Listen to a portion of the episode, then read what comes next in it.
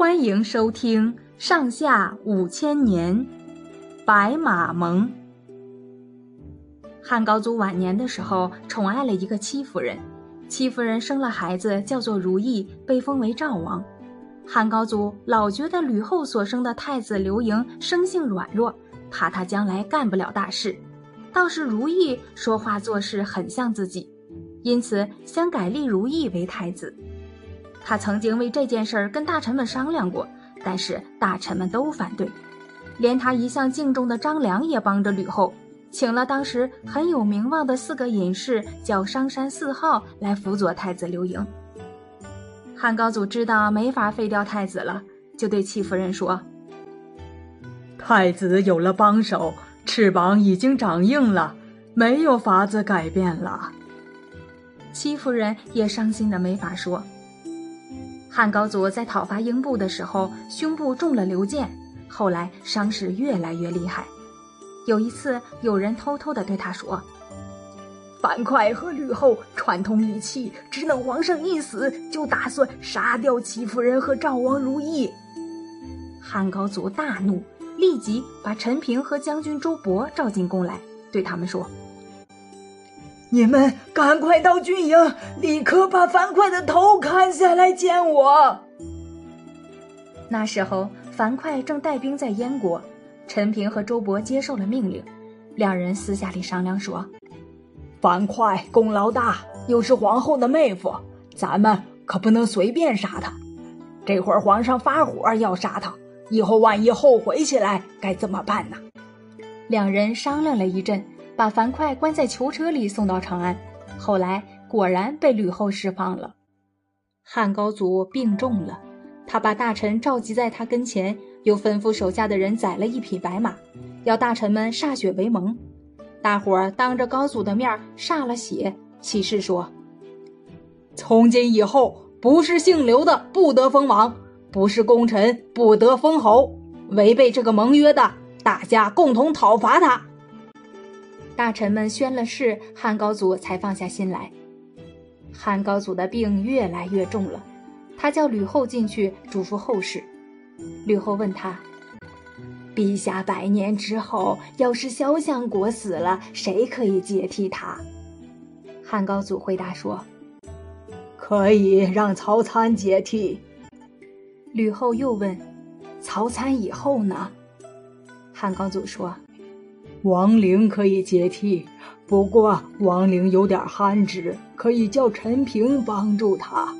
陈平有足够的智谋，但是不能独当一面。周勃为人厚道，办事谨慎，只是不大懂得文墨。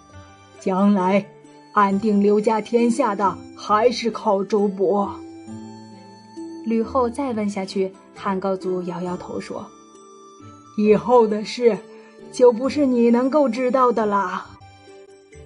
公元前一百九十五年，汉高祖死去，吕后把消息封锁起来，秘密把他的一个心腹大臣沈亦基找来，对他说：“大将们和先帝都是一起起兵的，他们在先帝手下已经不大甘心，如今先帝去世，更靠不住，不如把他们都杀了。”沈亦基觉得这事儿不好办，就约吕后的哥哥吕世之做帮手。吕世之的儿子吕禄把这个秘密消息泄露给他的好朋友郦纪，郦纪又偷偷的告诉他父亲郦商。郦商得知这消息，赶忙去找沈亦基，对他说：“听说皇上去世已经四天，皇后不发丧，反倒打算杀害大臣。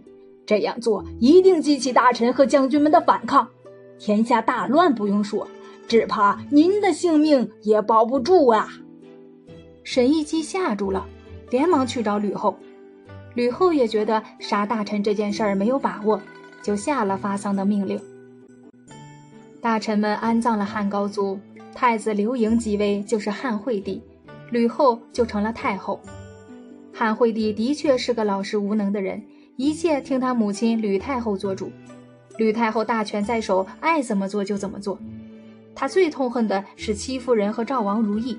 她先把戚夫人罚做奴隶，又派人把赵王如意从封地召回长安。汉惠帝知道太后要害死弟弟如意，亲自把如意接到宫里，连吃饭睡觉都和他在一起，使吕太后没办法下手。有一天清晨，汉惠帝起床出外练习射箭，他想叫如意一起去，可是如意年轻贪睡，汉惠帝见他睡得很香，不忍心叫醒他，就自己出去了。等惠帝回宫，如意已经死在了床上。惠帝知道弟弟是被毒死的，只好抱着尸首大哭一场。吕太后杀了如意，还残酷地把戚夫人的手脚通通砍去。挖出她的两只眼，迫她吃了哑药，把她扔在猪圈里。汉惠帝瞧见戚夫人被太后折磨成这个样子，不禁放声大哭，还吓得生了一场大病。他派人对太后说：“这种事儿不是人干得出来的。我是太后的儿子，以后没有能力治理天下了。”打那以后，汉惠帝就真的不再过问朝廷的政事了。